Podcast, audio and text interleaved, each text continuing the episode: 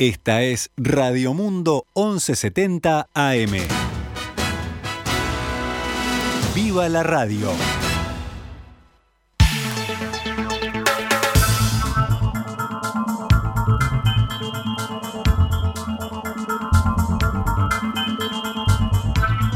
13 minutos pasan ahora de las 12 del mediodía cuando los estamos invitando a compartir justamente noticias al mediodía con toda la actualización de la información.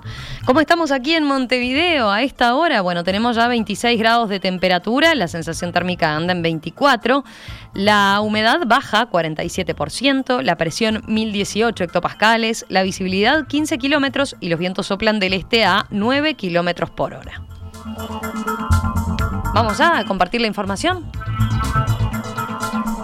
El ministro de Salud Pública, Daniel Salinas, informó esta mañana que a partir de hoy se otorgará fecha y hora para vacunar a 110.000 adultos y a 40.000 niños. El secretario de Estado dio cuenta de que se incrementó notoriamente el interés por recibir la tercera dosis.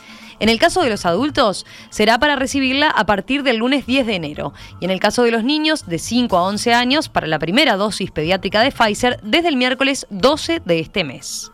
En total, hay agendados 70.000 niños de entre 5 y 11 años de edad. La cifra de inscriptos representa un 22% del público objetivo. El ministro interino de Salud, José Luis Satjian, dijo hablando con el país que el algoritmo de designación de horas y días será por orden de inscripción. El Ministerio de Salud Pública estableció que entre la primera y la segunda dosis pediátrica haya una distancia de seis semanas. Teniendo en cuenta que el año lectivo escolar comienza el lunes 7 de marzo, luego de carnaval, se estima que la mayoría del público objetivo podría iniciar las clases con ambas dosis ya recibidas.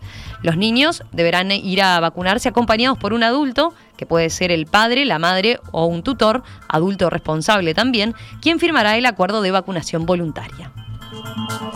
Además, el Ministerio también informó que reeditará la campaña de vacunación pueblo a pueblo, recorriendo localidades del interior del país alejadas de las capitales departamentales. En esta nueva entrega del programa de inmunización, además de las dos primeras dosis anti-COVID, la cartera incluirá la tercera dosis de refuerzo y las dosis pediátricas de Pfizer para niños entre 5 y 11 años.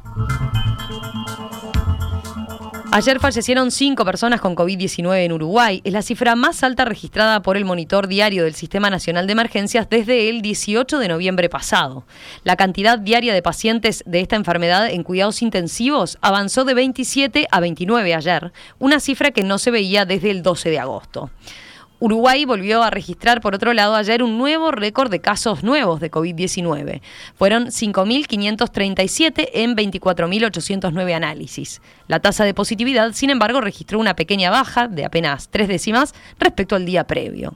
El número de eh, números absolutos en esa materia, la cantidad de contagios nuevos diarios se sextuplicó en seis días. Los casos activos son ahora 22.548, o sea, casi 4.700 más que el día anterior. Por departamento, Maldonado pasó a encabezar la lista desde ayer y en segundo lugar se ubica Rocha. Vamos a otras noticias del panorama político. Dirigentes del Frente Amplio y agremiaciones de jueces, fiscales, funcionarios judiciales y defensores de oficio reaccionaron a las declaraciones de la senadora Graciela Bianchi. Recordemos, hablando en un espacio de Twitter de militantes de la coalición de gobierno, la legisladora de pasado Frente Amplista expresó, entre otras cosas, que el Poder Judicial está infiltrado por la izquierda y que la universidad fue una usina de adoctrinamiento, según consignó ayer el semanario Búsqueda.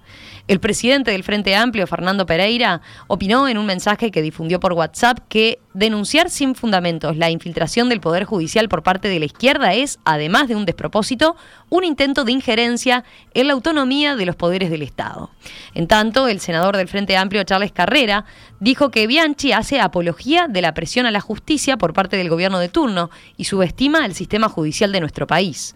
Según Carrera, las reiteradas salidas de tono, desatinos y afirmaciones antidemocráticas demuestran que la senadora Bianchi no es digna del cargo que ocupa y que su accionar demuestra las pocas convicciones democráticas que tiene. En este caso, Carrera recibió una contrarréplica de Bianchi que a través de Twitter le respondió.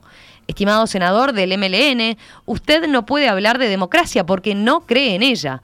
La peor manera de atacar al Poder Judicial es no darle recursos, no incrementar el presupuesto durante los 15 años de gobierno del Frente Amplio y destruir la educación pública. Todo bajó de nivel, siguió diciendo Bianchi. La Asociación de Magistrados del Uruguay emitió un comunicado en el que destacó el compromiso de los jueces y las juezas de Uruguay con los principios de debido proceso, independencia e imparcialidad, también a raíz del comentario de la senadora. La nota reafirma la defensa de las instituciones democráticas, entre las que se encuentra la independencia del Poder Judicial y la plena vigencia del Estado de Derecho. La Asociación de Funcionarios Judiciales también emitió un comunicado replicando las afirmaciones de eh, Graciela Bianchi. El gremio calificó de extrema gravedad la denuncia de infiltraciones en el Poder Judicial, calificando a la senadora nacionalista de irresponsable y le instó a realizar la denuncia correspondiente si existe la posibilidad de un hecho delictivo, ejerciendo su deber como funcionaria pública, acotó el gremio de judiciales. A su vez, la Asociación de Defensores de Oficio del Uruguay manifestó su total rechazo a las declaraciones y añadió que las afirmaciones de Bianchi no tienen ningún fundamento de hecho y agravian a todos quienes integran el Poder Judicial. Vamos con más noticias del panorama nacional. La comisión permanente, que funciona durante el receso del Parlamento, sesionará el miércoles 19 de enero para recibir un informe del Gobierno sobre lo actuado con respecto a los incendios forestales de los últimos días. Quienes comparecerán ante los legisladores serán los ministros de Ganadería, Fernando Matos, de Ambiente, Adrián Peña, del Interior, Luis Alberto Heber, y de Defensa, Javier García. El senador Alejandro Sánchez, del Frente Amplio, quien preside la comisión permanente, dijo hablando con el país que este incendio puso arriba de la mesa la necesidad de encontrar soluciones en clave de políticas públicas y añadió, se vio que hubo dificultades en la coordinación, en los protocolos y a la hora de responder con rapidez, dijo. Vinculado a este tema, un solo Uruguay y numerosos productores rurales enviaron más de 16 camiones con fardos para alimentar el ganado que se vio afectado durante los incendios de Paysandú y Río Negro. Esta mañana, en diálogo con En Perspectiva, Iván Revelo, uno de los productores que está coordinando la logística de envíos, aseguró que fue una iniciativa espontánea por parte de miembros del movimiento Un Solo Uruguay. Cuando surgió el incendio y cuando se vieron que las consecuencias iban a ser este, catastróficas, eh, casi enseguida comenzamos a organizarnos para, para ver este, cómo, cómo hacíamos llegar este, nuestro aporte, el aporte de, todos los productores. Y lo primero que se nos viene a la cabeza es que lo que va a pasar es que los animales que, que estaban allí, porque es pastoreo en esas zonas, este, iban a quedar bastante bastante desguarecidos, así que eh, comenzó rápido, se hizo se hizo muy fácil porque cuando hay mucha gente se, y se aportan muchas ideas, este, es fácil, además de, dividir la tarea, es fácil este, también organizarnos en todo el país y bueno, llegar a todo el mundo, ¿no? Revelo expresó que es poco común que los productores tengan seguro contra incendio en campos que tienen pradera, agricultura o ganadería, ya que es un escenario poco probable, por lo que, ante esta situación, varios productores no tienen de dónde sacar fondos. Revelo también advirtió que muchos productores que están donando eh, sus propias reservas para el invierno o el propio alimento que están teniendo que usar para alimentar sus animales por el déficit hídrico. En la misma línea también informó que la donación que recibieron los afectados por los incendios durará una semana, pero que enviarán más. Se toquearon a de mil fardos allá, este, eh, de los cuales buena parte, la mayoría lo, lo, llevó el, el movimiento y, bueno, el, movimiento en este momento tiene este, prácticamente otros otros mil y mil y algo de fardos este, en, espera de ser transportados. O sea, cuando se necesite. La, no que sea una situación que vaya a ser corta, porque imagínate que este, es una zona muy grande de, en la cual no va a haber producción de alimentos y esos animales este, no se pueden perder porque eh, eh, es, la, es el sustento de mucha gente, así que de alguna manera hay que tratar de, que pasen pasen los días y volver a, retomar la, el envío de FARUC este, y, y por supuesto de raciones. Pasamos a las noticias económicas y empresariales. El presidente del Banco Central, Diego Labat, dijo que la cifra de inflación acumulada en 12 meses, de casi 8% en diciembre, fue claramente más alta que el rango meta propuesto por el gobierno, de entre 3 y 7%, y afirmó que significa una gran preocupación para el regulador. En entrevista con Radio Carve, Labat hizo referencia también a la decisión que el Comité de Política Monetaria, el COPOM, tomó este miércoles de incrementar la tasa de interés de referencia en 75 puntos básicos, al pasar de 5,75% a 6,5%. Nosotros tenemos el problema hoy de una inflación alta, más alta de lo que quisiéramos, pero además hacia adelante no tenemos el horizonte despejado porque porque los analistas siguen pensando que la inflación va a estar más alta de lo que queremos. Y bueno, eso, eso es lo que bueno y, no, nos ha llevado después a actuar y, a seguir tomando medidas para, para coordinar y alinear esas expectativas. En relación a las proyecciones económicas para los próximos meses, la BAT indicó, proyectamos que este primer trimestre de 2022 va a ser bueno también y recordó que durante 2020 y 2021 la política monetaria fue expansiva y estuvo puesta al servicio de que la economía siguiera funcionando. Ahora hay que normalizar, concluyó el jerarca. Cerramos con otras noticias. Un adolescente de 16 años murió de un balazo en el tórax ayer de tarde tras un confuso episodio en las inmediaciones de Aparicio Sarabia y Simón del Pino. Fuentes de la investigación, citadas por Montevideo Portal, señalaron que el hecho ocurrió durante un intento de rapiña a un funcionario policial que circulaba en auto por la zona. Todo así indicar que querían robarle el vehículo, señalaron.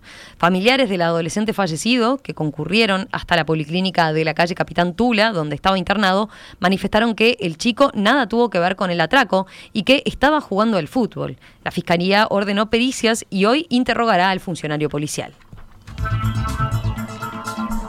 Un incendio destruyó anoche una mueblería de la zona de Manantiales en Punta del Este, a la altura del kilómetro 163 y medio de la ruta 10. El fuego se circunscribe a ese único local comercial donde, además de muebles, se venden alfombras y accesorios de decoración.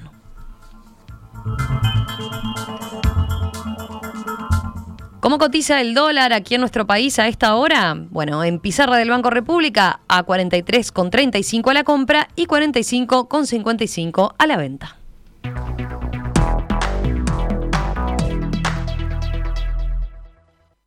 Esta es Radio Mundo, 1170 AM. ¡Viva la radio!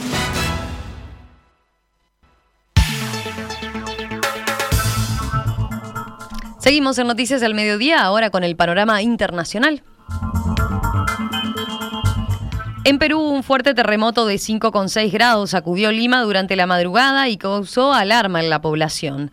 De momento no se han informado de daños ni materiales ni personales, salvo vidrios rotos y caída de muebles. Si bien el temblor generó mucha alarma entre la población, que salió a la calle preocupada por lo que se percibió como un terremoto mucho más fuerte, las autoridades brindaron tranquilidad. La Dirección de Hidrografía y Navegación de la Marina de Guerra de Perú informó que el terremoto no genera riesgo de tsunami en el litoral peruano. En Reino Unido, unos 200 militares serán desplegados en los hospitales de Londres para apoyar al Servicio Público de Salud británico, que sufre crecientes ausentismos mientras eh, aumentan los ingresos debido al COVID. Esto según anunció hace algunos momentos el ministro de Defensa.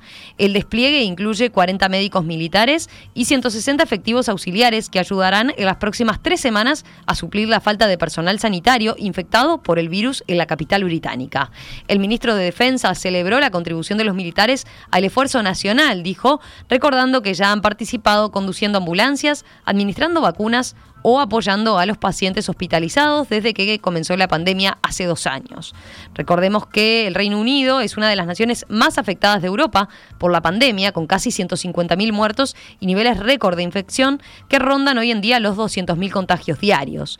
Sin embargo, el número de pacientes con respiradores artificiales, de apenas 875 y de muertes, 231 el día jueves, es muy inferior al de las olas anteriores.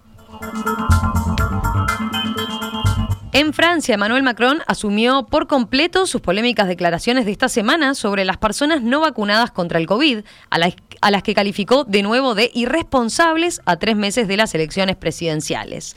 Algunos pueden haber sentido, eh, haberse sentido impresionados por una manera de hablar que parece coloquial y que asuma por completo, dijo Macron en rueda de prensa. A mí lo que me impresiona es la situación sanitaria en la que estamos. La verdadera fractura del país es esta, cuando algunos hacen de su libertad que se convierte en una irresponsabilidad, un eslogan, terminó diciendo el mandatario. Recordemos que Macron aseguró en una entrevista publicada el martes por el diario Le Parisien querer fastidiar hasta el final a las personas no inmunizadas.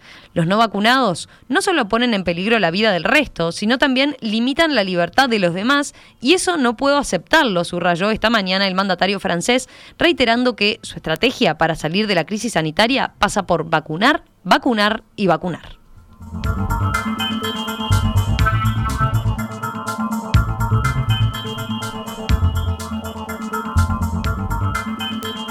En Kazajistán, el presidente afirmó hoy durante un discurso a la nación que ha dado la orden expresa de disparar a matar sin previo aviso contra los manifestantes.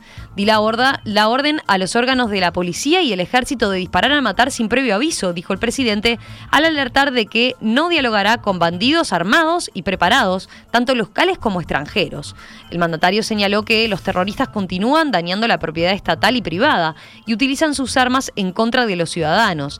Desde el extranjero se escuchan llamados a las partes para llevar a cabo conversaciones con el fin de una solución pacífica. ¡Qué tontería! acotó. ¿Cómo se puede dialogar con criminales y asesinos? argumentó y alertó que la operación antiterrorista continuará.